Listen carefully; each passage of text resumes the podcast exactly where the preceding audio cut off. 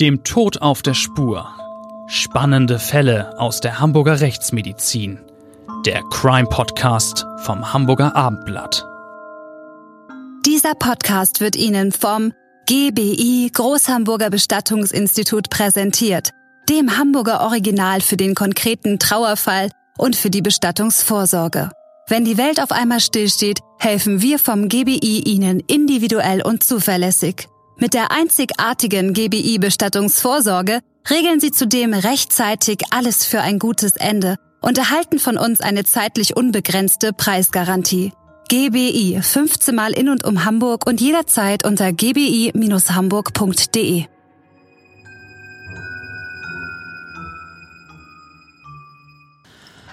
Moin Moin und herzlich willkommen zum Abendblatt Crime Podcast Dem Tod auf der Spur.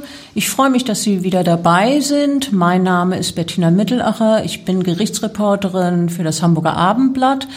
Und ich freue mich auch, dass natürlich wie immer Klaus Püschel bei mir ist, ähm, Rechtsmediziner von hohem Rang.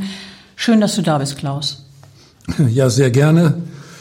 Mit einem äh, Fall heute, der mich seinerzeit äh, ganz äh, speziell interessiert hat, der mich angemacht hat und der mich auch sehr traurig gemacht hat. Ja, traurig ist genau das Stichwort. Wir wenden uns nämlich heute wirklich einem besonders dramatischen, sehr, sehr traurigen Fall zu. Einem Fall, der fassungslos macht. Und es ist ein Fall, der mich wie nur wenige andere berührt hat, um ehrlich zu sein. Ich musste sogar weinen im Prozess, trotz aller Professionalität und obwohl ich wirklich schon jahrzehntelange Erfahrung als Gerichtsreporterin habe, denn es geht um die furchtbaren Leiden eines kleinen Mädchens. Auch für mich ist dieser Fall ganz besonders berührend und belastend gewesen. Wir reden über Jamur. Sie war ein Mädchen, das gerade mal drei Jahre alt werden durfte dann wurde sie getötet, aber auch äh, in ihrem so kurzen Leben davor hat sie viel Leid und Schmerz erfahren. Du hast es damals im Prozess gegen die Eltern sehr plastisch ausgedrückt, was sie durchmachen musste. Ja, da kann ich mich noch gut dran erinnern. Ich habe gesagt, zum Schluss ist das Kind einfach zusammengebrochen. Und sie hat sehr, sehr, sehr gelitten vorher. Äh, das ist heute wie damals immer noch meine Einschätzung. Ja, man kann es auch so formulieren, Jamur war chancenlos, sie war wehrlos, sie war schutzlos. Der Fall des Mädchens, das Ende 2013 in der Wohnung seiner Eltern gestorben ist, hat Hamburg damals wirklich erschüttert. Und äh, dieser Fall hat auch in besonders dramatischer Weise das Ausgeliefertsein eines Kindes gegenüber den Menschen gezeigt, die es eigentlich lieben und vor allem übel beschützen sollten, nämlich ausgeliefert sein gegenüber den Eltern. Das ist alles richtig. Und der Fall hat ebenfalls gezeigt, dass auch ein sehr junger Mensch, für dessen Wohl eigentlich mehrere Behörden sorgen sollen und wollen, durch ein Netz aus Versäumnissen, Fehlentscheidungen und Nachlässigkeiten rutschen kann. Sie ist dann letztlich einen sehr tragischen Tod gestorben. Wir haben diesen Fall ausführlich dargestellt, äh, und zwar in unserem Krimi-Sachbuch Tote schweigen nicht. Ja, wir wenden uns mal dem Anfang von Jamus traurigem Leben zu. Als sie zur Welt kommt, ist ihre Mutter gerade 23 Jahre alt. Die Mutter gilt so als, ich sag mal, schwarzes Schaf in der Familie. Sie hat keinen Schulabschluss und keinen Beruf. Aber sie hat zu dem Zeitpunkt, als Jamu auf die Welt kommt, schon einen drei Jahre alten Sohn, der nicht bei Mutter und Vater aufwächst, sondern bei den Großeltern. Und äh, Vater von Jamur ist äh, ein Mann, der als Gabelstaplerfahrer arbeitet und ein Jahr jünger ist als die Mutter. Das Paar gibt die gemeinsame Tochter direkt nach deren Geburt in behördliche Pflege und Jamur kommt dann zu einer Pflegemutter, die sich wirklich sehr liebevoll um das Mädchen kümmert. Allerdings ist es von Beginn an das Ziel der Behörden, dass das Kind so bald wie möglich zu den leiblichen Eltern zurückkommen soll. Genau, äh, das ist eigentlich äh, ja immer das Ziel der Behörden. Es äh, steckt die Ansicht dahinter, dass ein Kind am besten bei seinen Eltern gedeiht. Das kann man ja auch ohne weiteres so teilen. Das ist normalerweise völlig richtig. Aber manchmal stimmt das eben ganz und gar nicht. Ja, wirklich leider stimmt das manchmal ganz und gar nicht. Jedenfalls werden bei Jamur immer wieder Besuche von Vater und Mutter vereinbart. Später werden diese Besuche ausgearbeitet, ausgeweitet, Entschuldigung. Und ähm, dann bleibt Jamur auch immer mal wieder über Nacht bei ihren Eltern. Und wenn sie dort war, also bei Vater und Mutter, dann stellt die Pflegemutter fest, dass das Kind verletzt ist äh, an diversen Stellen am Körper. Und die Mutter wird dann zur Rede gestellt, aber die hat immer wieder scheinbar plausible Erklärungen für Hämatome und Schürfwunden. Einmal hat sie zum Beispiel gesagt, Jamur sei hingefallen oder sie sei in der Badewanne ausgeglitten ja, solche Erklärungen, äh, wenn man es denn überhaupt so nennen kann, hört ihr in der Rechtsmedizin öfter, oder? So ist das, leider. Da werden viele Märchen erzählt. Äh, bei kaum einem Thema wird äh, so viel gelogen wie bei Kindesmisshandlung und dann heißt es eben, dass das Kind vom Wickeltisch gefallen ist, aus dem Bett gefallen ist, mit dem Fahrrad gestürzt ist, vom Klettergerüst gestürzt ist, vom Geschwisterkind misshandelt wurde. Also es gibt Erklärungen ohne Ende. Da sind die Eltern sehr erfinderisch. Ja, also wie auch offenbar Jamus Mutter kommen wir zurück zu dem Fall des kleinen Mädchens. Ähm, das Kind wirkt zunehmend panisch, wenn die Eltern es bei der Pflegemutter abholen wollen. Und nach einem mehrtägigen, mehrtägigen Aufenthalt bei den Eltern über Weihnachten 2012 geht es dem Mädchen auch sehr schlecht. Sie hat ähm, Schürfwunden und Hämatome und sie wirkt apathisch. Sie kommt dann ins Krankenhaus und dabei wird bei ihr eine akute Entzündung der Bauchspeicheldrüse festgestellt. Entzündung der Bauchspeicheldrüse, Klaus, ähm, kann so etwas eine harmlose Erklärung haben oder wird man da als Rechtsmediziner gleich misstrauisch, wenn man so einen Befund hört? Ja, da sträuben sich einem die Haare. Also äh, eindeutig die äh, häufigste Ursache für eine Bauchspeicheldrüsenentzündung bei einem kleinen Kind ist stumpfe Gewalteinwirkung äh, auf dem Bauch. Da muss man also unbedingt immer dran denken. Äh, kleine Kinder haben hm, praktisch äh, nie eine Bauchspeicheldrüsenproblematik aus innerer Ursache. Also äh, die Differentialdiagnose muss hier immer in Richtung einer Kindesmisshandlung gehen. Ist aber offenbar damals nicht geschehen. Äh, jedenfalls kommt das Kind zurück zur Pflegemutter, aber auch eben immer wieder zu den Eltern. Und äh, wenige Wochen später wird Jamur erneut schwer verletzt ins Krankenhaus eingeliefert. Jetzt hat sie eine potenziell lebensgefährliche Hirnblutung und muss sogar notoperiert werden. Gegen die Eltern wird eine Anzeige wegen massiver Verletzungen erstattet. Die Anzeige kam damals von euch, oder? Ja, in der Tat. Äh, wir hm, haben das Kind konsiliarisch äh, in der Kinderklinik äh, ja, untersucht, gesehen, begutachtet. Und ähm, nach dem stumpfen Bauchtrauma musste man jetzt von einem hm, schweren Schädelhirntrauma ausgehen, vermutlich Schütteltrauma. Und ähm, das sind zwei Kriterien, also stumpfes Bauchtrauma mit Organverletzung und Schädel-Hirntrauma mit äh, Blutung im Bereich der Hirnhäute und des Gehirns. Also zwei Kriterien, äh, bei denen wir uns darauf festgelegt haben, dass dann eine Anzeige bei der Polizei erfolgen muss. Das kann keineswegs äh, alleine in der Verantwortung des Jugendamts bleiben. Das Kind war so schwer geschädigt, ja, dass man schon ausdrücklich sagen musste, hier hat konkrete Todesgefahr bestanden. Ja, aber leider ist äh, dann zunächst nicht wirklich was passiert. Äh, die Mutter ist natürlich befragt worden, wie es zu diesen Verletzungen gekommen sein kann. Und sie hat erstmal gesagt, das sei bei einem Sturz in der Badewanne geschehen. Das Mädchen kommt daraufhin erstmal äh, wegen dieser schweren Verletzungen, die dann behandelt worden sind, äh, in ein Kinderschutzhaus. Äh, wie es der Kleinen zu diesem Zeitpunkt geht, bringt eine Erzieherin später auf den Punkt. Sie hat im Prozess formuliert, das Mädchen war ein Häuflein Elend. Ja, das ist ja auch überhaupt gar kein Wunder. Das ist medizinisch äh, sofort nachvollziehbar. Das Kind äh, hatte wirklich äh, äh erhebliche äh, Verletzungen, also Bauchspeicheldrüsen, Trauma und dann Schädelhirntrauma, das steckt äh, niemand leicht weg.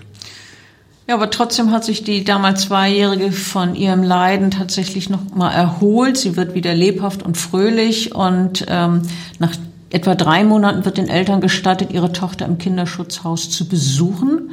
Und nach weiteren drei Monaten können sie Jamur wieder abholen und tatsächlich zu sich mit nach Hause nehmen. Etwa ein Monat geht das Mädchen nun in den Kindergarten, dann lässt die Mutter das Kind zu Hause. Sollte das nicht für alle, die mit der Fürsorge für das Kind befasst sein, alarmieren, dass es nicht mehr in den Kindergarten kommt und ja, ich sag mal, quasi aus der Kontrolle gerät? Na klar, äh, da müssen sofort äh, alle Alarmglocken schrillen. Jedenfalls äh, von der Theorie her. Äh, speziell bei dieser Ausgangssituation mit äh, schwersten vorangegangenen Verletzungen muss man das Kind unbedingt im Auge behalten. Da müssen engmaschige Kontrollen erfolgen, um sicherzustellen, dass das Kind nicht wieder ähm, verletzt wird. Und ähm, ich kann das überhaupt gar nicht äh, verstehen, eigentlich, dass ähm, zunächst einmal das Kind den Eltern zurückgegeben wurde und dass es danach äh, außer Kontrolle geriet. Also hier hm, hätte äh, unbedingt engmaschig äh, das Kind beobachtet und untersucht werden müssen.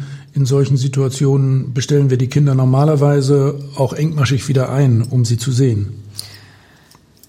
Das ist ähm, alles leider erstmal nicht passiert. Wir gehen nachher noch äh, genauer darauf ein, wieso nicht, was da alles für ähm, Zufälle oder, oder Missverständnisse dazwischen gekommen sind, die das verhindert haben.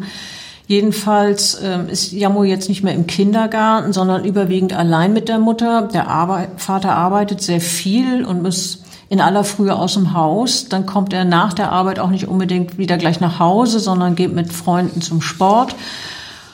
Ja, und wie gesagt, das Kind ist also viel allein mit der Mutter, beziehungsweise die Mutter allein mit dem Kind und mehreren Menschen im Umfeld von Jamur fallen wiederholt unter anderem Hämatome auf. Und an ihrem 3. Oktober, im, an ihrem dritten, dritten Geburtstag, Geburtstag ja. an ihrem dritten Geburtstag im Oktober trägt das Mädchen an einem Arm ein Verband, was zu diesem Zeitpunkt niemand ahnt. Sie hat sogar ein Ellbogenbruch, der nicht ärztlich behandelt wird. Ich gehe davon aus, dass so etwas furchtbar schmerzhaft ist und eigentlich unbedingt fachmännisch behandelt werden müsste. Ja, bei einer Fraktur ist das Grundprinzip natürlich, dass man diese äh, Fraktur ruhig stellt, also zumindest äh, mit äh, einem Verband und dann einer Schlinge, in der der Arm äh, getragen wird, in so einer Situation mit einem Ellenbogenbruch äh, muss man äh, vielleicht auch mal für kurze Zeit einen Gipsverband erwägen. Also Knochenbrüche, bei denen die Bruchenden gegeneinander reiben, sind in der Tat sehr schmerzhaft. Sie verheilen allerdings bei kleinen Kindern dann auch relativ schnell und ähm, die Knochen wachsen sich wieder zurecht. Einer anderen Mutter fällt bei dieser Gelegenheit, also bei Jomus Geburtstag, auch das wirklich ängstliche Verhalten der Dreijährigen auf. Sie habe den Arm in der Schlinge gehalten, hat diese Frau später erzählt und sich in Gegenwart der Mutter verhalten, ich zitiere, wie ein kleiner Soldat. Sie stand stramm wie angewurzelt, sagte die Frau später als Zeugin vor Gericht. Tja, aus meiner Sicht kein Wunder. Äh, wie dann äh, später im Prozess gegen die Eltern festgestellt wird, äh, lebt Jagmur zu dieser Zeit schon in ständiger Angst vor ihrer Mutter und deren Übergriffen, jener Frau, die sie immer wieder misshandelt, die sie schlägt, kneift und boxt und die ihr massive Schmerzen zufügt. Ja, und wie wir wissen, hat sich diese Gewalt gegen die Tochter immer weiter gesteigert und äh, schließlich ist das Kind eines frühen Morgens im Wohnzimmer ihrer Eltern zusammengebrochen und ist gestorben. Die Staatsanwältin hat das später so formuliert, ihr schwer misshandelter Körper und ihre Seele seien am Ende gewesen. Wie würdest du das formulieren? Äh, na, wenn ich die Sektionsbefunde referiere, äh, kann sich das vielleicht jeder vorstellen, wie es äh, diesem kleinen Mädchen da ergangen ist. Man kann das auch so formulieren, das Mädchen war hoffnungslos einer ja offenbar regelrecht gnadenlosen Gewalt ausgeliefert. Wie hätte sich die Dreijährige auch gegen ihre Mutter wehren sollen? Die war ihr natürlich körperlich sehr überlegen und hat sie immer wieder geschlagen, äh, gezüchtert, gezüchtigt. Und das ist das besonders Tragische. Für ein so kleines Kind sind die Eltern und insbesondere die Mutter ja die allerwichtigsten Bezugspersonen. Und äh, das kleine Kind äh, findet nirgendwo Ruhe, äh, es äh, kann nirgendwohin fliehen, es ist, das Kind ist ausgeliefert. Es gab einen Verhandlungstag in dem Prozess gegen die Eltern, die später angeklagt wurden und äh, an dem damals Handyfilmchen gezeigt wurden. Diese Filmchen stammten vom Smartphone der Mutter. Und da hat die Mutter ihre Tochter, also Jamur, beim Tanz gefilmt, wie, wie das Mädchen eine Puppe im Arm hält und äh, oder im Wasser planscht. Und das sind wohl einige der letzten Aufnahmen, die es von der Dreijährigen gibt. Auf den Bildern sieht es zumindest auf den allerersten Blick so aus, als sei das ein vergnügtes Kind. Aber ich muss sagen, ich habe da in dem Gesicht von Jamur wirklich eine, eine Ängstlichkeit und Traurigkeit auch gelesen. Das hat mich wirklich fertig gemacht. Denn wir wissen, dass diese Bilder nur wenige Wochen vor dem Tod des Mädchens entstanden sind. Ja, und damit äh, zeigen diese kurzen Handyfilmchen eine völlig trügerische Idylle. Hinter der scheinbar fröhlichen Fassade verbergen sich unfassbare Qualen und Ängste. Sehr wahrscheinlich äh, hat da schon nahezu jede Partie des kleinen Körpers geschmerzt, ist die Furcht des Mädchens vor plötzlichen Attacken, allgegenwärtig Attacken der Mutter, die sie ja eigentlich beschützen soll. Jamur hat äh, diese Gewalt immer wieder erfahren, diese äh, Momente von körperlichen Misshandlungen und äh, äh sie hat fürchterlich darunter gelitten. Wie massiv die Gewalteinwirkungen auf die Dreijährige gewesen sind, wird ja bei der Sektion des Kindes im Institut für Rechtsmedizin äh, offensichtlich. Äh, das hast du selbst gemacht. Ja, Kindesmisshandlung äh, gehört zu den Themen, bei denen ich mich persönlich immer sehr gezielt einbringe. Unser Ziel ist es dann exakt zu rekonstruieren, was wirklich passiert ist. Wir wollen wissen, was wirklich war. Das kennen die Zuhörer schon aus meinem Mund. Ich bin äh, in dem Fall einerseits der kühle Sachverständiger, andererseits ja insgeheim aber auch der Anwalt des getöteten Opfers. Ja, das kleine Mädchen kann seine Geschichte nicht mehr erzählen, weil es eben tot ist und die Eltern Lügen, vielleicht vermutlich sehr wahrscheinlich. Äh, bei Kindern ist tatsächlich mein Ehrgeiz besonders äh, weit gediehen. Ich möchte herausfinden, was da passiert ist, welche Gewalt eingesetzt wurde.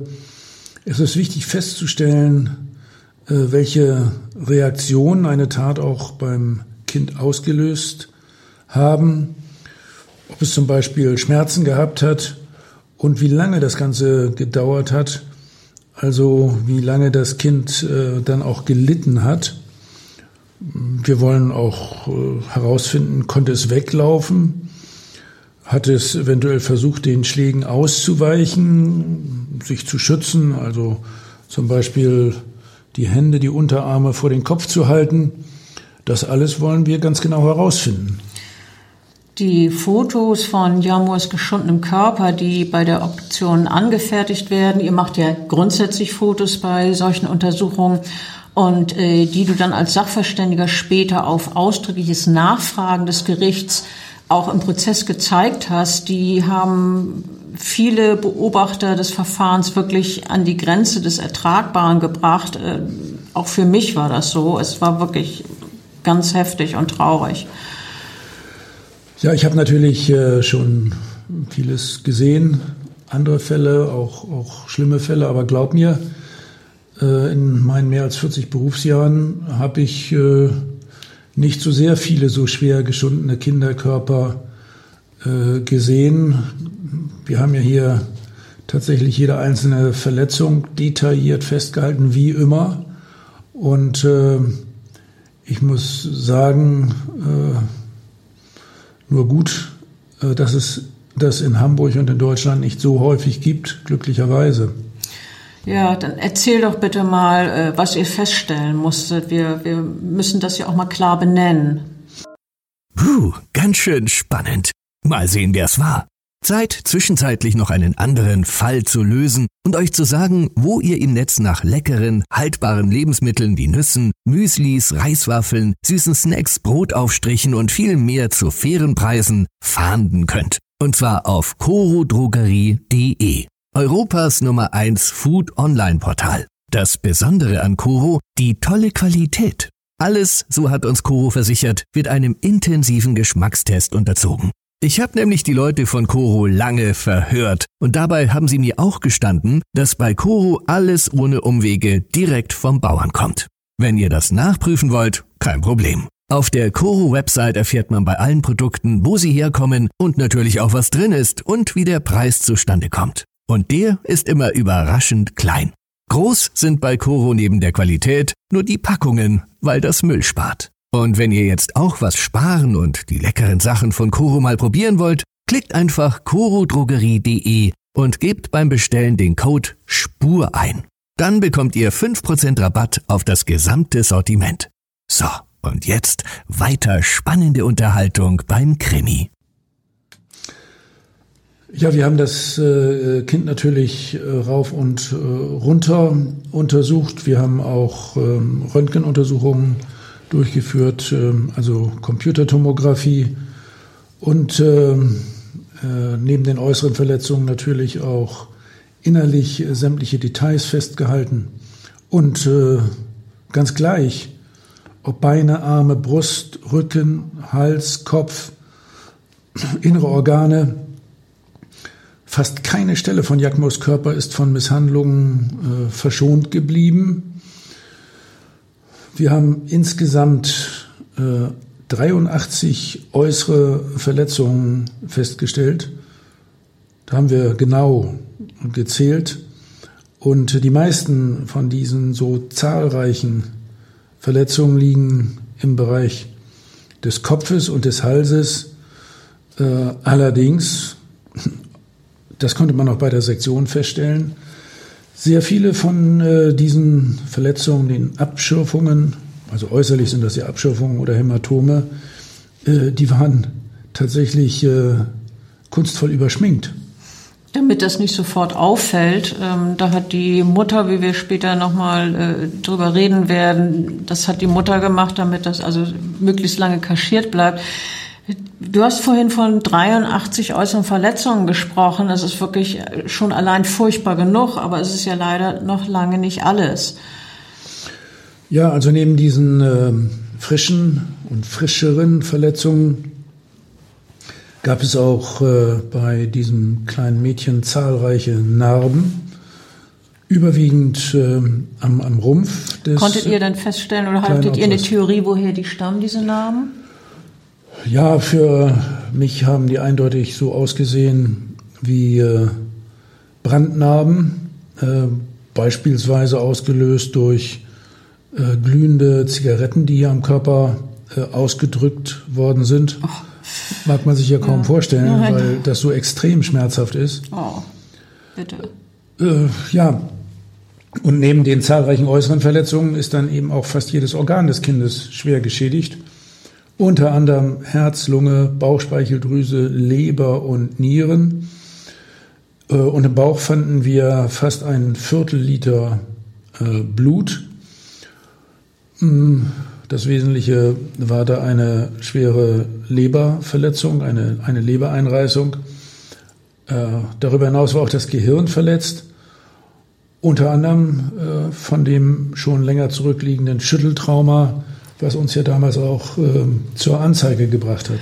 Ja, wir, du hast jetzt schon ein paar Mal von diesem Schütteltrauma gesprochen. Das musst du, glaube ich, kurz unseren Hörern, erklär, Hörern, Hörern erklären, was, was damit gemeint ist. Äh, nun, so ein Schütteltrauma entsteht, wenn man ein kleines Kind, die Kinder sind meistens äh, noch unter einem Jahr alt, Jagdmoor war etwas älter. Also wenn man ein kleines Kind am Rumpf oder an den Arm packt und es ähm, vor und zurückschüttelt. Dabei schleudert der Kopf dann peitschenartig mit, der geht hin und her, vor und zurück. Und dabei wird das äh, Gehirn schwer verletzt. Das Gehirn schwappt ja sozusagen in der knöchernen Schädelhöhle hin und her und schlägt dabei an. Es kommt nicht selten vor, dass Kinder dann schwerst behindert sind oder sogar sterben. Also eine, eine sehr, sehr, sehr schwere Einwirkung. Also wie ging es denn jetzt im Fall Jamur bei der Obduktion weiter? Ihr habt ja noch weitere Befunde erhoben. Ja, anhand der, des Verletzungsmusters konnten wir feststellen, dass die Art und Weise, wie auf das Kind eingeschlagen wurde, im Laufe der Zeit ein immer größeres äh, Ausmaß angenommen hat. Demzufolge haben sich auch die Schmerzen des Mädchens äh, dann immer mehr gesteigert. Die meisten Verletzungen wurden in den letzten Tagen und Wochen zugefügt. Eine Eskalation der äh, Gewalt, ja, das ist ja geradezu typisch für das Problem Kindesmisshandlung äh, beim Problem Kindesmisshandlung muss man sagen, das ist ein typisches Wiederholungsdelikt und die Gewalt nimmt im Laufe der Zeit zu bis hin zum Tod eines Kindes manchmal. Du hast ja damals im Prozess als Sachverständiger ausgesagt und du hast äh, dort formuliert, zuletzt war Jamur in einem dauerhaft lebensbedrohlichen Zustand. Sie hat massiv Schmerzen erlitten, war stark beeinträchtigt und hat sicherlich immer wieder geweint. Du hast auch gesagt, das musste man merken, zumindest in den letzten Wochen, dass Lebensgefahr bestand, ist eindeutig. Ja, ganz klar. Das, das, das war so, äh, in, in der Tat.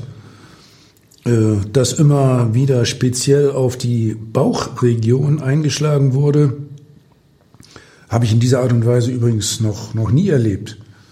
Wer ein Kind so misshandelt, nimmt seinen Tod in Kauf, äh, auch wenn der verzögert eintritt. Äh, Jagmur ist schon längere Zeit vor ihrem Zusammenbruch so massiv verletzt gewesen, dass normalerweise aufmerksame Eltern bei diesem Kind schwerste Krankheitserscheinungen hätten feststellen müssen. Aber ganz im Gegenteil, sie haben sie immer wieder in den Bauch und äh, auf die untere Brustkorbregion geboxt. Und äh, ja, eigentlich äh, wäre das für normal denkende Eltern völlig völlig klar zu erkennen gewesen, dass der Zustand des Mädchens hochgradig lebensbedrohlich war. Stell dir noch mal vor, äh, immerhin auch schon mal stumpfes Bauchtrauma mit Bauchspeicheldrüsenverletzung, Schädelhirntrauma, jetzt wiederholtes Bauchtrauma. Und äh, das Kind muss in einem sehr schlechten Zustand gewesen sein. Und das musste man merken, zumindest in den letzten Wochen. Äh, für mich war äh, eindeutig absehbar, dass das Kind äh, sterben würde.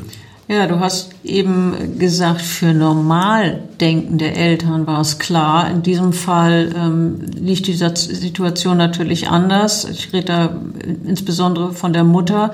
Ähm, Jamos schwerste Verletzung ist ja ein Leberriss gewesen. Du hast es vorhin angedeutet. So eine Verletzung steht ja nicht einfach so.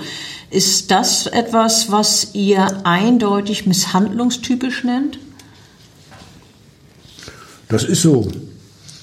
Ähm, es muss äh, in diesem Fall von Jamur äh, eine vielfache stumpfe Gewalteinwirkung äh, gegeben haben.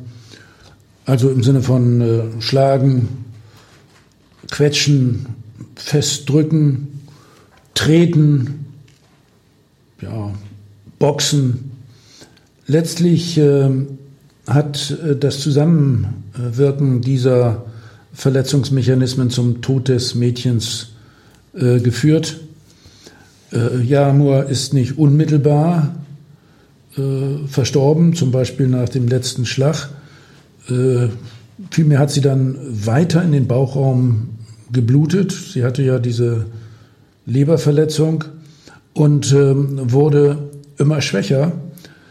Äh, ja, kaum vorstellbar, dass das äh, die Mutter nicht dazu gebracht hat, äh, sie einem Arzt vorzustellen. Und äh, das äh, Mädchen hat es dann gerade noch geschafft, sich nochmals äh, zur Mama äh, hinzuschleppen, bevor sie dann endgültig zusammensackt und stirbt.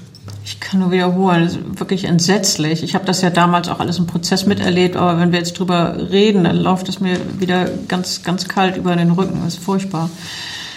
Ja, als die Mutter dann bemerkt hat, als ihre Tochter nicht mehr atmet, hat sie zunächst versucht, sie zu reanimieren.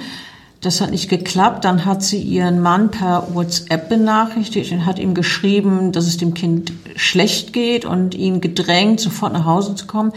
Der Vater hat dann äh, die Rettungskräfte alarmiert und äh, bevor diese Rettungskräfte, also die Notärzte in der Wohnung eintreffen, unternimmt die Mutter mehrere Schritte, um die Verletzung ihrer Tochter zu kaschieren. Das ist das, was ihr dann beide auch bei der Obduktion äh, an dem Kind gesehen hat. Die Mutter hat also die Hämatome überschminkt und sie hat dem Kind auch warme Kleidung angezogen, damit man eben da möglichst nichts von sieht. Ich weiß nicht, ob sie oft wirklich die Idee hatte, dass es da nicht auffällt, dass sie nicht äh, selber sich äh, überlegen musste, dass natürlich so ein Kind untersucht wird, gründlich untersucht.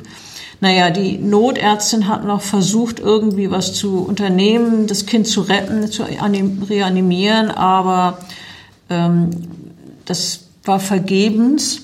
Und daraufhin ist der Vater weinend im Flur zusammengebrochen. Ja, noch mal kurz äh, zu diesem Schminken und der Kleidung. Äh, eigentlich bin ich der Meinung, dass das auch nicht äh, das erste Mal war. Also wie gesagt, das kleine Mädchen hat ja äh, beispielsweise vielfache stumpfe Gewalteinwirkung am Bauch erlitten und im Brustbereich. Vermutlich äh, hat äh, die äh, Mutter äh, dem Kind insbesondere auch Verletzungen dort beigebracht, wo man sie dann nicht sofort erkennen konnte und äh, andere Verletzungen hat sie dann eben überschminkt. Kam das damals irgendwie in der Gerichtsverhandlung zur, zur Sprache? Wie äh, hat die Mutter jetzt äh, weiter reagiert? Das Kind tot, Notarztwagen, Vater bricht weinen zusammen. Was passierte dann? Ja, also wie die äh, Mutter reagiert hat in diesem Moment, das wissen wir aus der Aussage der Notärztin, die ja noch versucht hatte, das Kind wiederzubeleben. Die Medizinerin hat dann im Prozess erzählt, dass die Mutter fast regungslos geblieben sei. Also sie hat gesagt, die Frau weinte ein bisschen. Ja, und dann sei sie zum Rauchen auf den Balkon getreten.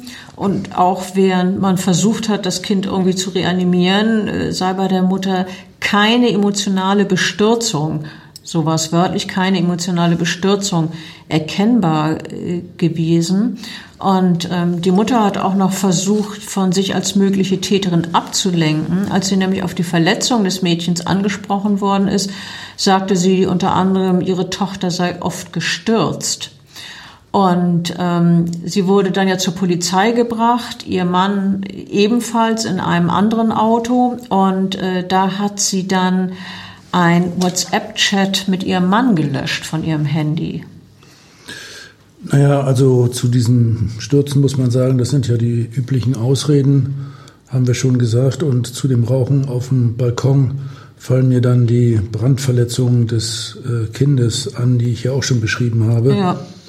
Diese WhatsApp, die äh, sie da abgesetzt äh, hat, die müsste doch eigentlich interessant für die Ermittlungsbehörden gewesen sein. Ja, also ähm, sie hat ja die ihre auf ihrem Handy gelöscht, aber ähm, der Vater hat den, den Parallelchat, den identischen, auf seinem Handy nicht gelöscht. Da konnten die Polizei dann äh, den Dialog finden und auswerten. Und äh, das ging so, dass äh, der Vater geschrieben hat, ich versuche Jamur zu schützen. Und sie hat geantwortet, sag denen nicht, dass ich mein Kind schlage. Und auch andere Bemerkungen, die die Mutter macht, lassen also den ganz klaren Verdacht aufkommen, dass sie derjenige ist oder diejenige war, die ihr Kind misshandelt hat. Und äh, schließlich nach aufwendigen Ermittlungen wird gegen die Frau Anklage wegen Mordes erhoben. Und äh, der Vater wird auch, muss sich auch vor Gericht verantworten, und zwar wegen Körperverletzung mit Todesfolge durch Unterlassen. Ja, das sollte man äh, vielleicht äh, zu erklären versuchen. Äh, Körperverletzung mit Todesfolge durch Unterlassen bedeutet, dass der Mann äh, für den Tod mitverantwortlich wäre, weil er ja seine Tochter nicht geschützt haben soll. Das wäre ganz klar seine Aufgabe gewesen, dass er das kleine Mädchen davor bewahrt, äh, von der Mutter ständig verprügelt zu werden, misshandelt zu werden. Und mir kann auch keiner sagen, dass der Vater das nicht bemerkt hat. Ja, das ist natürlich auch Thema im Prozess gewesen, die, die Rolle sowohl der Mutter als auch die Rolle des Vaters. Der Prozess gegen die Eltern hat fünf Monate gedauert. 28 Verhandlungstage, so lange werden unter anderem Zeugen gehört und es wird Beweis darüber erhoben, wie Jamur gestorben ist, wer dafür die Verantwortung trägt. Ähm, es werden Menschen aus dem Umfeld des Paares gehört als Zeugen, Polizisten, Ärzte, Sozialarbeiter. Ähm, es gab auch einen psychiatrischen Sachverständigen, der die Mutter vier Tage lang exploriert hat und der da sein Gutachten erstattet hat. Ja, und all diese Aussagen zusammen von den Menschen, die die Mutter kennengelernt haben, haben äh, so insgesamt dann ein Bild gegeben, äh, dass es sich um eine unzuverlässige, aggressive und sogar unbarmherzige Mutter gehandelt haben muss. Ja, sag mal, äh, welchen Eindruck hat denn der, der Vater da auf dich gemacht? Was haben die Zeugen über ihn gesagt? Du warst ja regelmäßig da und hast das vermutlich mitgekriegt. Ja, beim Vater wurde anhand von, Zeugenaussagen, von Zeugenaussagen deutlich, ähm, dass er seine Tochter zwar wirklich geliebt hat, das haben mehrere Zeugen betont, und dass er sich auch Gedanken darüber gemacht hat, wie er sein Kind schützen könne, aber ja, er hat eben nichts wirklich unternommen, um das dann tatsächlich zu tun. Ähm, ein Zeuge sagte zum Beispiel auch aus, dass der Mann ihm gegenüber den Verdacht geäußert habe, dass seine Frau die Tochter schlage. Und einer hat gesagt, ähm, er sei von dem Vater um Hilfe gebeten worden und gefragt worden, ob ähm, er und die Tochter bei ihm Zuflucht finden können. Und dieser Zeuge hat über den Vater gesagt, er hat seine Tochter sehr geliebt. Ja, das ja, reicht aber, aber nicht, er muss sich auch kümmern. Nee, also äh, das hinterher äh, zu sagen, ist wirklich äh, nicht genug. Wenn er sie so geliebt hätte, dann äh, hätte er einschreiten müssen, gar keine Frage. Auf jeden Fall. Denk nochmal, 83 verschiedene Verletzungen stumpfes Brustkorbtrauma, stumpfes Bauchtrauma, Hirnverletzung. Äh, na, äh, bedeutsam in dem Prozess war dann auch die Aussage der, der Pflegemutter, erinnere ich mich. Ja, die, die Pflegemutter, die äh, hatte ja immer das Kind über längere Zeit betreut. Dann war es wieder mal über Wochenenden äh, bei, bei den Eltern, dann war es wieder bei der Pflegemutter. Das ging ja eine Weile ziemlich hin und her. Und diese Pflegemutter, die hat berichtet, dass sie schon früh den Verdacht gehabt hat, dass das Mädchen äh, misshandelt werde. Die Zeugin sagte dann, aber die Mutter hatte immer eine plausible Erklärung. Ähm, insbesondere als Jamo etwa ein Jahr alt war, sei, es häufig, sei sie häufig mit blauen Flecken gekommen und äh, wenn, wenn sie bei den Eltern war und die äh, Pflegemutter sagte auch, einmal war ihr halber Kopf blau, da muss sie also wieder massiv Gewalt ausgesetzt gewesen sein. Aber äh, da habe die Mutter dann auch wieder eine Ausrede gehabt. Sie habe ihr nämlich erklärt, dass sie mit dem Mädchen auf dem Arm im Schwimmbad ausgerutscht sei. Und ähm, das steigerte sich aber, diese, diese Misshandlung. Und die Mutter hat dann erzählt, dass sie irgendwann den Eindruck hatte, dass wirklich etwas Schlimmes vorgefallen sein muss, denn das Mädchen habe wörtlich total hysterisch auf seine Mutter reagiert. Sie hat geschrien und sich an mir festgehalten, wenn ihre Eltern sie abholen wollten. Also wenn das jetzt keine Warnsignale sind, dann weiß ich auch nicht.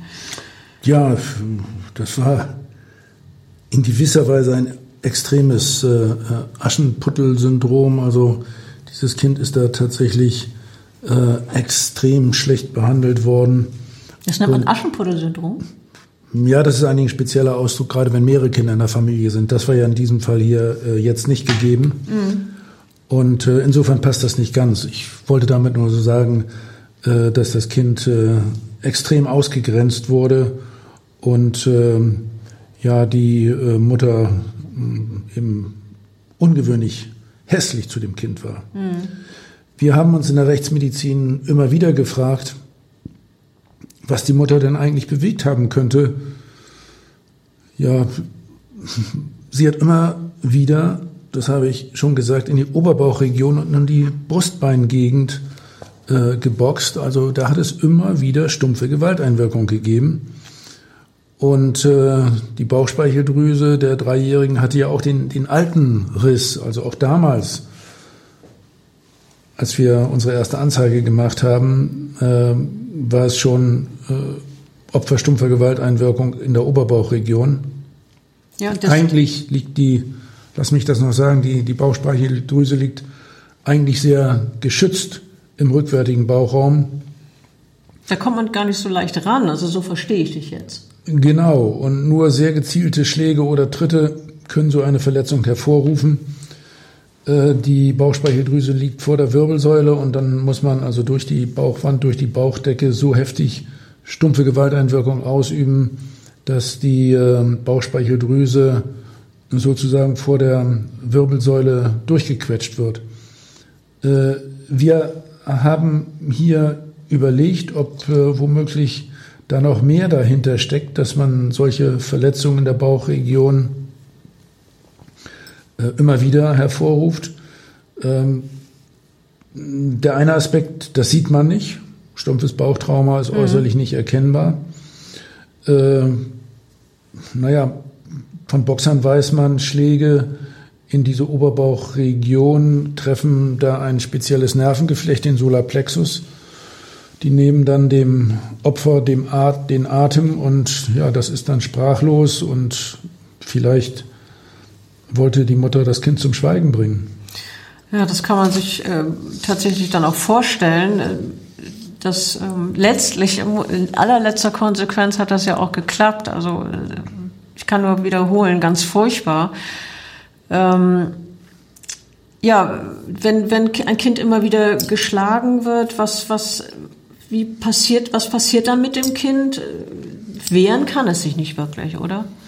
Nee, das kleine Kind kann sich natürlich nicht gegen die übermächtige Mutter, die Täterin, äh, wehren. Gewöhnt sich so ein Kind irgendwann an die Prügel oder, oder was, was passiert da?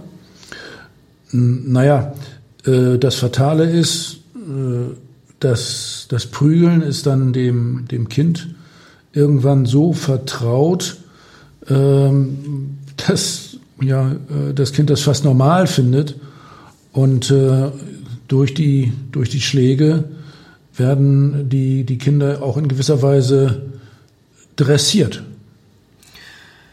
Ja, wir haben ja vorhin schon gesagt, dass, dass äh, vieles schiefgelaufen ist äh, in Jamus Leben, dass, dass äh, zwar viele angeblich zuständig waren, aber da gab es immer wieder Missverständnisse oder, oder ein wenig ähm, förderliches Zusammenarbeiten. Die, Sie ist ja die ganze Zeit unter äh, behördlicher Aufsicht gewesen, ist aber nicht gerettet worden. Es gibt zu viele Kommunikationsprobleme, hat man später herausgefunden, Wechsel in den Zuständigkeiten, es gibt Missverständnisse.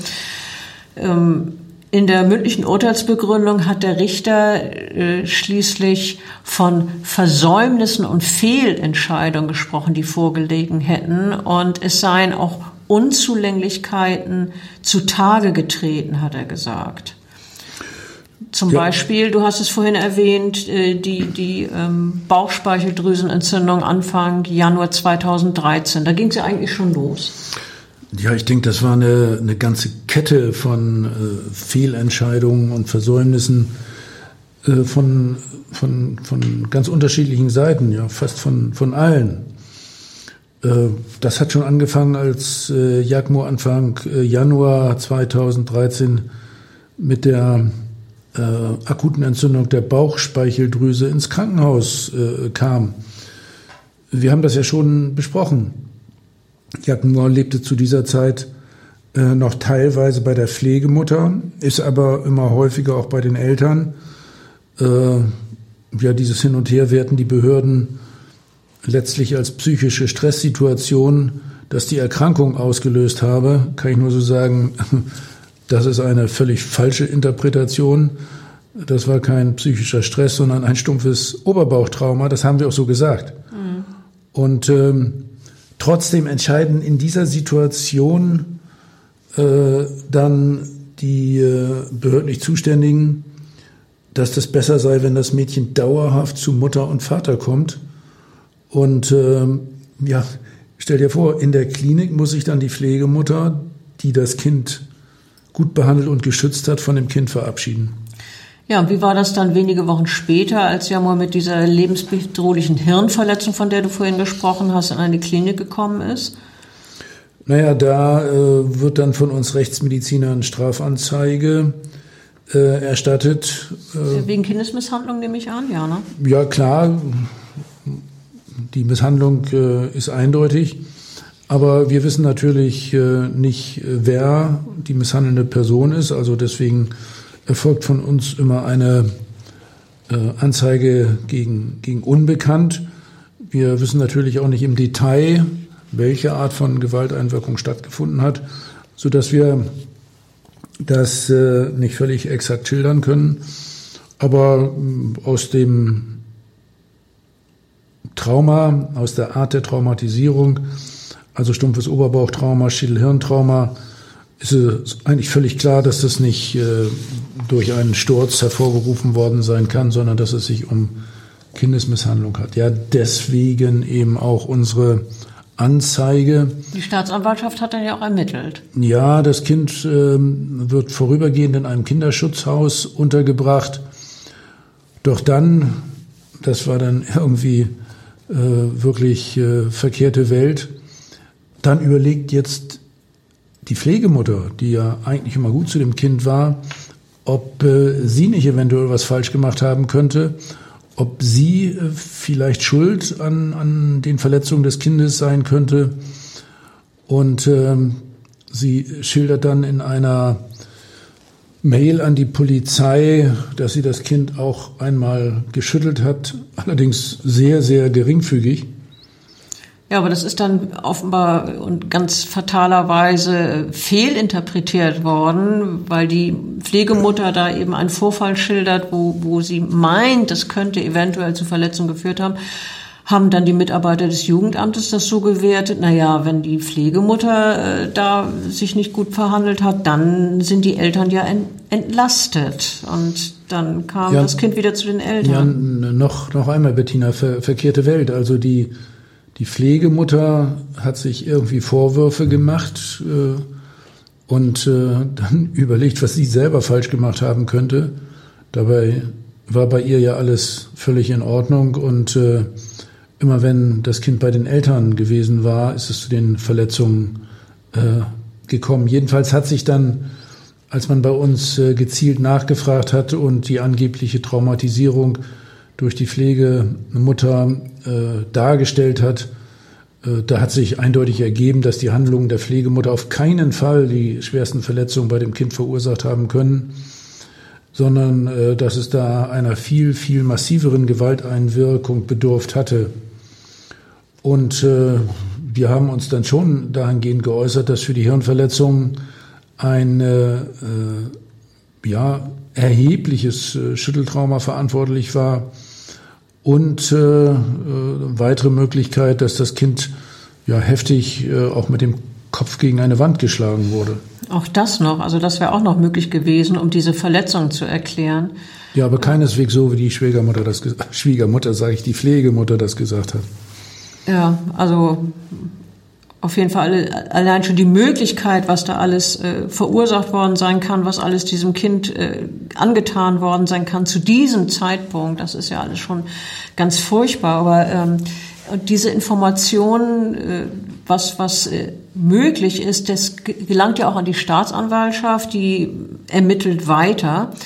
Aber ähm, die bei der Familienrichterin sind die Erkenntnisse in diesem, zu diesem Zeitpunkt jedenfalls noch nicht angekommen. Und die Richterin, die sagt dann, ähm, die Eltern sollen das Sorgerecht wieder bekommen. Und daraufhin kommt Jamur zurück zu Mutter und Vater und äh, das furchtbare Schicksal nimmt seinen Lauf. Ja, das ist wirklich ein äh, Teufelskreis gewesen. Und ähm ja, das hat sich bei Kindesmisshandlung immer wieder als ja, sehr, sehr stark fehlerbehaftet herausgestellt, dass äh, hier Informationslücken entstehen und die verschiedenen äh, verantwortlichen Stellen zum Teil nicht wissen, was auf der anderen Seite so im Einzelnen passiert ist.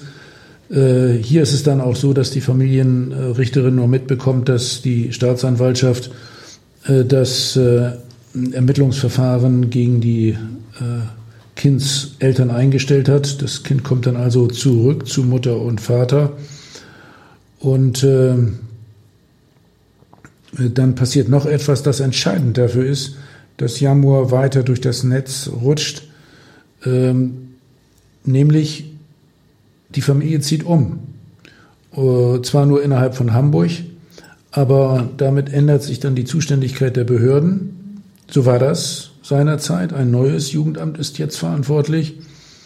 Und äh, von dort aus wird entschieden, dass es zum Schutz des Kindes ausreiche, äh, wenn das Mädchen regelrecht in den Kindergarten geht und damit dann weiterhin unter Aufsicht von geschultem Personal steht. Also das ist natürlich so als zusätzliche Schutzmaßnahme wäre das natürlich auch wichtig, dass immer jemand Fremdes oder ein Außenstehender das Kind sieht.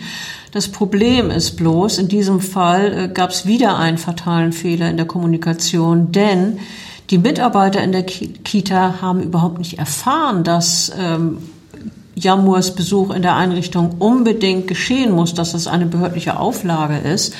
Äh, die wissen nichts davon, von dieser Pflicht oder von dieser Verpflichtung. Und äh, deshalb schlägt man da auch gar nicht Alarm, als die Dreijährige bereits nach einem Monat überhaupt nicht mehr in die Kita kommt. Und äh, dann wird äh, das Mädchen auch noch von den Eltern offiziell abgemeldet. Ja, und äh, wir haben es vorhin schon gesagt, nun ist sie nur noch, fast nur noch mit der Mutter zusammen und ausgeliefert. Ja, jetzt aber äh, nochmal zum, zum Vater. Da bohre ich ja tatsächlich immer nach. Äh, der Vater ist äh, genauso verantwortlich für sein Kind. Wie viel hat äh, Jamurs Vater denn nun von den Verhandlungen mitbekommen? Was kam da in der Gerichtsverhandlung raus? Naja, also er hat zumindest gesagt, in seinem letzten Wort hat er sich geäußert, er habe sich nie vorstellen können, dass seine Tochter sterben könnte. Ähm, er hat gesagt, es tut mir sehr weh, dass ich nicht mehr Zeit mit ihr verbringen konnte. Er habe das Mädchen sehr geliebt. Das haben wir ja auch von den Zeugen gehört. Ähm, Aber wir wissen auch von anderen Zeugen eben, dass er zumindest die Ahnung gehabt hat, dass da was ist und dass er nicht eingegriffen hat. Äh, fast den gesamten Prozess hindurch ist der Vater ja wie, wie starr geblieben, wenn man ihn beobachtet hat. Da, da saß jemand, der, der, der praktisch regungslos war. Vorgebeugt saß er da, die Augen guckten mehr oder weniger ins Leere, das Gesicht, ja, ich war praktisch wie, wie eine Maske. Und äh, bei der Mutter war es eigentlich ähnlich. Die war auch vollkommen regungslos zu Beginn eines jeden Verhandlungstags. Hat die 27-Jährige eine Hand so, eine Hand so für ihr Gesicht gehalten, den Kopf ein bisschen gesenkt, die Augen halb geschlossen. Und äh, das, das äh, war so wie, wie zwei regungslose Gestalten. Also man konnte gar nicht, wenn man die beobachtet hat, erkennen, was in ihnen vorgeht. Ähm, na, man hat es in der Gerichtsverhandlung ja äh, relativ häufig, dass die Angeklagten schweigen. Und ähm, wenn sie dann überhaupt reden, äh, fragt man sich, äh, ob sie die Wahrheit sagen oder ob sie sich jetzt nur herausreden oder das zumindest äh, versuchen. Mm, aber da gibt es ja dann auch noch den psychiatrischen Sachverständigen, der sich äh, einen ja doch recht tiefgehenden äh, Eindruck verschaffen soll von äh, den Angeklagten, speziell der Hauptangeklagten, also hier der, der Frau. Äh, was hat dann der psychiatrische Sachverständige im Verfahren äh, ausgesagt? Wie lautete sein Gutachten? Naja, er hat ja vier Tage lang mit der Mutter gesprochen und ähm, der hat gesagt, dass auf der einen Seite bei der Mutter von Jamur das Wunschbild einer intakten Familie besteht, auf der anderen Seite, dass sie aber die Vorstellung hat, dass ihre Tochter für alles Schlechte in ihrem Leben verantwortlich ist. Wie die Mutter darauf kommt, ist mir ein Rätsel. Ich begreife es einfach nicht. Das Kind hat ihr nun wirklich nichts getan. Der Sachverständige hat auch von einer schweren emotionalen Bindungsstörung äh, gesprochen und dass die Mutter so lange Zeit hin und her getrieben ist zwischen heiler Welt auf der einen Seite, Gewalt auf der anderen Seite, äh, zwischen Fürsorge und Hass. Ja, das, das resultiert darin, dass sie sich in einem Moment um die Tochter kümmert und sie im nächsten Moment schlägt. Ja, und am Schluss ist nichts mehr übrig als dieser Hass und für den braucht die Mutter ein Ventil. So hat es der Sachverständige äh, dargelegt. Ja, und dann hat die Mutter sich auch noch äh, rauszureden versucht, indem sie den Vater beschuldigt, seine Tochter misshandelt zu haben. Äh, nicht sie habe das Kind misshandelt, er sei es gewesen, behauptet sie dann auf einmal? Ja, sie hat äh, dem Sachverständigen äh, erzählt zum Beispiel, dass ihr Mann sie gezwungen habe, die Hämatome des Kindes zu überschminken. Und er habe auch dafür gesorgt, dass die Tochter nicht in ärztliche Behandlung kam und habe alle Zeugen manipuliert. Also immer ist der Vater der Schuldige. Aber ähm, das hat man ihr nicht geglaubt. dass ähm, für die Be Juristen war am Ende der Beweisaufnahme eindeutig, dass die Mutter die tatsächliche Gewalttäterin ist und damit auch für den Tod der, kind, der Tochter verantwortlich ist. Ja, die Staatsanwältin äh, hat in ihrem Plädoyer dann sehr deutliche Worte gefunden. Sie spricht von einer das ist Juristendeutsch, gefühllosen und unbarmherzigen Gesinnung und einem Verbrechen aus Hass. Die 27-Jährige müsse äh, zuletzt die Misshandlungen ins Unermessliche getrieben haben und dann äh, ihre Interpretation folgendermaßen, das Kind habe jede Sekunde seines Lebens Angst haben müssen, dass es nun wieder von ihrer Mutter angegriffen werde. Ja, so ähnlich hast du es ja vorhin auch schon geschildert, diese, diese permanente Angst und äh, ne, diese Ungewissheit, wann schlägt die Mutter wieder zu. Äh, nur, dass du diese Erkenntnisse aus deinen Befunden bei der Obduktion gewonnen hast. Hier hat sich ja wieder äh, bestätigt, was du immer über dein Fach sagst. Ja, äh, wir wollen in einem toten lesen wie in einem Buch und äh, wir beherrschen insoweit die Sprache der Toten. Letztlich äh, lautete das Urteil für die Mutter auf lebenslanger Haft wegen Mordes. Sehr ungewöhnlich bei Kindesmisshandlung. Äh, Jamurs Vater erhält äh, viereinhalb Jahre Freiheitsstrafe. Und äh, was hat der Richter äh, damals zur Begründung gesagt? Du warst doch dabei.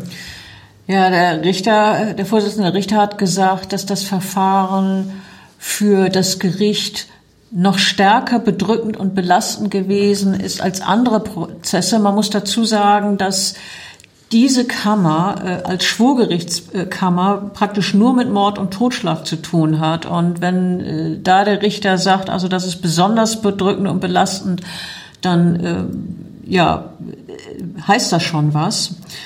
Die Kammer habe immer vor Augen gehabt, in welchem Ausmaß Jamur gelitten hat, sagte der Richter weiter. In den letzten zwei Wochen vor ihrem Tod gab es keinen Tag, an dem sie nicht unter starken Schmerzen und Qualen gelitten hat. Die Angeklagte, also die Mutter, habe sich des Mordes schuldig gemacht. Wörtlich hat der Richter gesagt, sie hat ihre Tochter grausam getötet und äh, sie habe auch äh, ihrem, dem Tod des Kindes gleichgültig gegenüber gestanden. Äh, ja, das ist ja wichtig zur Mordqualifikation, also hier in diesem Falle Grausamkeit. Mhm. Wie hat die Mutter das Urteil aufgenommen? Naja, also äußerlich äh, wirkte sie äh, teilnahmslos, eigentlich wie die ganze Zeit ja im Prozess. Ich habe vorhin das schon, dieses Bild äh, bemüht. Das Gesicht wirkte so wie zur Maske erstarrt. Hm. Ja, und wie hat das Gericht äh, das Benehmen und das äh, Wegschauen des Vaters bewertet. Der hat ja eine sehr viel geringere Strafe bekommen. Ja, also äh, es gibt demnach nach Überzeugung des Gerichts keine Anhaltspunkte, dass der Vater auch die Tochter gequält habe. Vielmehr sei er liebevoll und fürsorglich mit ihr umgegangen. Das mag ja auch sein. Aber, ganz großes Aber, er überließ seine Tochter seiner hochaggressiven Frau, hat der Richter wörtlich gesagt. Der Vater habe eigentlich Handlungsmöglichkeiten gehabt, hat aber anstatt wirklich was zu unternehmen auf das Prinzip Hoffnung gesetzt, dass es nicht zum Tod kommen wäre. Äh, und der ähm, Richter sagt an die Adresse des 26-Jährigen, sie hätten viel, viel mehr tun müssen. Äh, ja, Jamur ist äh, mit diesem grausamen, erschütternden Schicksal nicht allein. Hm, ich habe mich ja schon meine gesamte Rechtsmediziner-Laufbahn lang mit äh, dem Thema Kindesmisshandlung beschäftigt. Es gibt erschreckend viele weitere Kinder, äh, deren viel zu früher Tod die Gesellschaft aufwühlt und äh, dann kommt der drängende Wunsch auf, das darf nicht wieder geschehen. Nicht wieder wie bei Jamor oder bei Kevin oder Jessica. Und dann passiert das doch immer wieder. Ja, es ist, es ist wirklich entsetzlich, es ist erschütternd und, und grausam, dass so etwas wieder, immer wieder vorgekommen ist.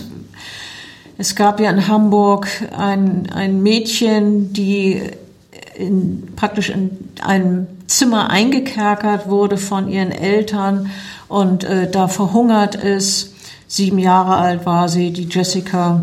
Dann gab es die völlig vernachlässigte Michelle, die in ihrem Kinderzimmer eingeschlossen wurde und äh, dort an den Folgen eines schweren Infekts verstarb. Und die Eltern haben den Tod der Zweijährigen überhaupt erst einen Tag später bemerkt. Das muss man sich mal vorstellen. Wir wissen von dem traurigen Fall von Laramira, Laramir, die extrem unterernährt war, die nur neun Monate alt wurde, ja, und worüber wir eben lange und breit gesprochen haben, die totgeprügelte Jamur. Alles furchtbar traurig. Die Liste könnte ich äh, noch, noch weiter fortsetzen. Das sind äh, nur einige der extremen Fälle von Kindesmisshandlung und Vernachlässigung Die Dunkelziffer bei Kindesmisshandlung ist extrem hoch. Bei keinem Thema, sage ich immer wieder, wird so viel gelogen wie im Zusammenhang mit dem Thema Kindesmisshandlung. Du hast ja in deiner jahrzehntelangen Erfahrung als Rechtsmediziner schon tausende Gewaltopfer untersucht, auch sehr viele Kinder waren dabei. Ich weiß ja, wie es im Sektionsraum aussieht. Kacheln, Edelstahl, grelles Licht. Und in diesem Umfeld hast du auch Jammurs-Verletzungen genau vermessen, protokolliert, analysiert, gezählt. Wir haben es vorhin gehört. Ähm, wie sieht es aus? Äh, Gefühle kannst du dir in dem Moment bei der Arbeit bestimmt nicht leisten, oder? Äh, nee, das gehört natürlich nicht in den äh, Sektionssaal. Vielleicht abends, äh, wenn ich mich mit meiner Frau unterhalte oder bevor ich einschlafe. Aber im Sektionssaal äh, muss ich äh, mit kaltem Geist und Vernunft rekonstruieren. Ähm, ich bin also hochkonzentriert, äh, professionell. Das erfordert äh, jede derartige Untersuchung. Äh, Persönliches muss an dieser Stelle vollständig und, und grundsätzlich zurückstehen. Hm, das gebietet ja auch schon die, die Fairness, das muss man an dieser Stelle auch sagen, gegenüber den Personen, die dann eventuell später als Angeklagte vor Gericht stehen. Ich muss sauber arbeiten, äh, unvoreingenommen und äh, ohne Ansehen der, der Person, die eventuell später äh, als Täter äh, ja angeklagt wird. Bei der Arbeit bin ich emotional ja ganz kühl. Äh, das kommt später. Ja, wie und ist das hinterher, wenn die Arbeit erledigt ist? Dann sind doch Emotionen erlaubt. Ja, ich habe es ja schon gesagt. Äh, natürlich, wenn ich mit meinen eigenen Kindern rede, mit meinen Freunden, äh, dann äh, sprechen wir schon darüber. Kindesmisshandlung ist ein, ein Thema, was uns sehr bewegt. Und die fragen mich dann übrigens auch immer wieder, wie es mir gelingt, Gefühle bei der Arbeit im Sektionsraum auszublenden und äh, dazu kann ich sagen, dass äh, sich das bei mir tatsächlich so im, Laufe meines langen Gerichtsmedizinerlebens äh, doch eindeutig herausgebildet hat. Äh, damit kann ich umgehen. Ich hatte auch schon mehrfach Obduktionen bei Arbeitskollegen durchzuführen, bei guten Bekannten und äh, auch bei, bei Freunden. Und äh, eine objektive Befunderhebung gelingt mir dabei durchaus, genauso wie bei Kindesmisshandlung. Ja, und hinterher dann? Ja, wenn die Arbeit äh, äh, erledigt ist, sind Emotionen erlaubt. Ja, ganz klar. Ähm, ich bin äh, äh im Fall von Jamur natürlich total sauer gewesen, dass ein so nettes und fröhliches und liebenswertes Kind von dem ich ja dann auch noch die, die Bilder und die Filmaufnahmen gesehen habe, dass äh, dieses kleine Mädchen das Opfer des Ärgers und der Unzufriedenheit der Eltern wurde. Und dann muss ich auch noch sagen, dass wir das Kind eben zu Lebzeiten gesehen haben, dass wir eine Anzeige gemacht haben und wir konnten letztlich dieses ähm, schlimme Schicksal des dreijährigen Mädchens nicht verhindern. Und wie bewertest du abschließend das Urteil gegen die Eltern?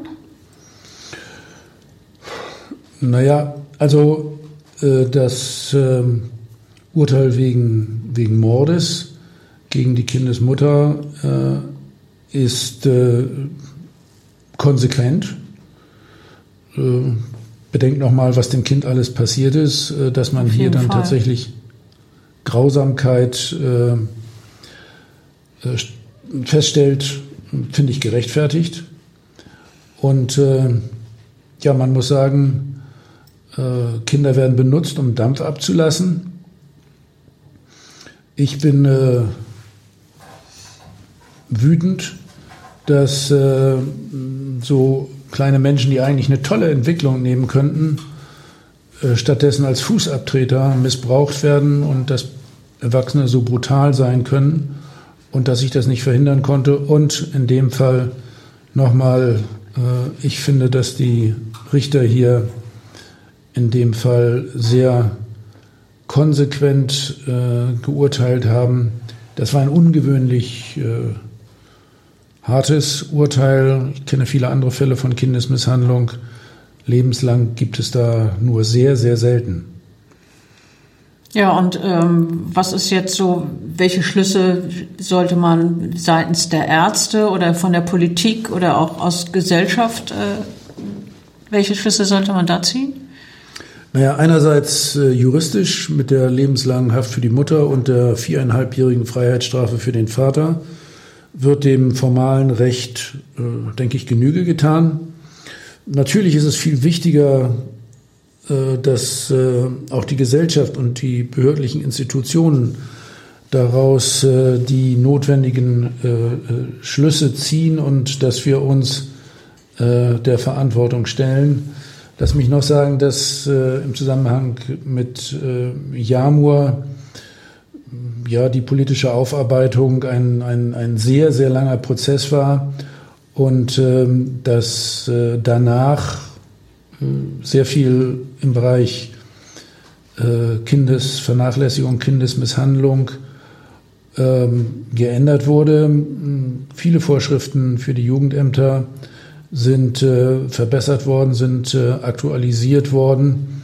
Und ich bin persönlich davon überzeugt, dass damit ja in gewisser Weise der Tod des kleinen Mädchens so merkwürdig wie das klingt, schon noch Sinn gehabt hat, dass äh, wir doch gelernt haben daraus und äh, die Schlussfolgerungen sorgen dafür, dass vielleicht andere Kinder weniger misshandelt werden.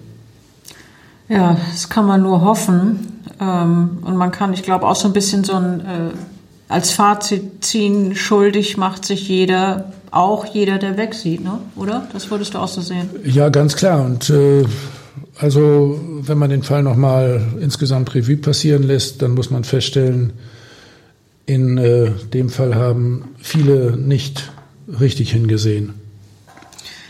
Ja, ich glaube, jetzt haben wir lange genug über dieses, dieses wirklich sehr, sehr traurige Leben der kleinen Jammo gesprochen. Aber ich, ich finde es auch sehr, sehr wichtig, dass äh, wir über so einen Fall sprechen. Wir können alle nur daraus lernen.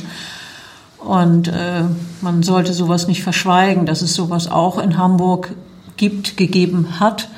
Und ja, ich danke Ihnen fürs Zuhören. Ich danke dir, Klaus, dass du da warst. Und ja, bis zum nächsten Mal.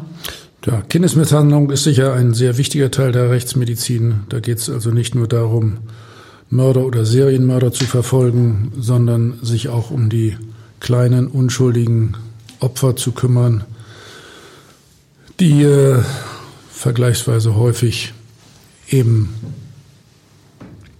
getötet werden.